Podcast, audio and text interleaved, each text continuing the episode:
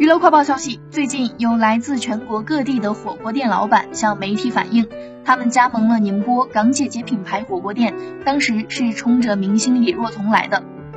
加盟商们说，港姐姐宣称李若彤是代言人，是老板娘，他们交了十几万甚至几十万的加盟费，可是火锅店开起来后，公司并不让他们使用明星肖像打广告。大家才知道，火锅店与李若彤没有关系。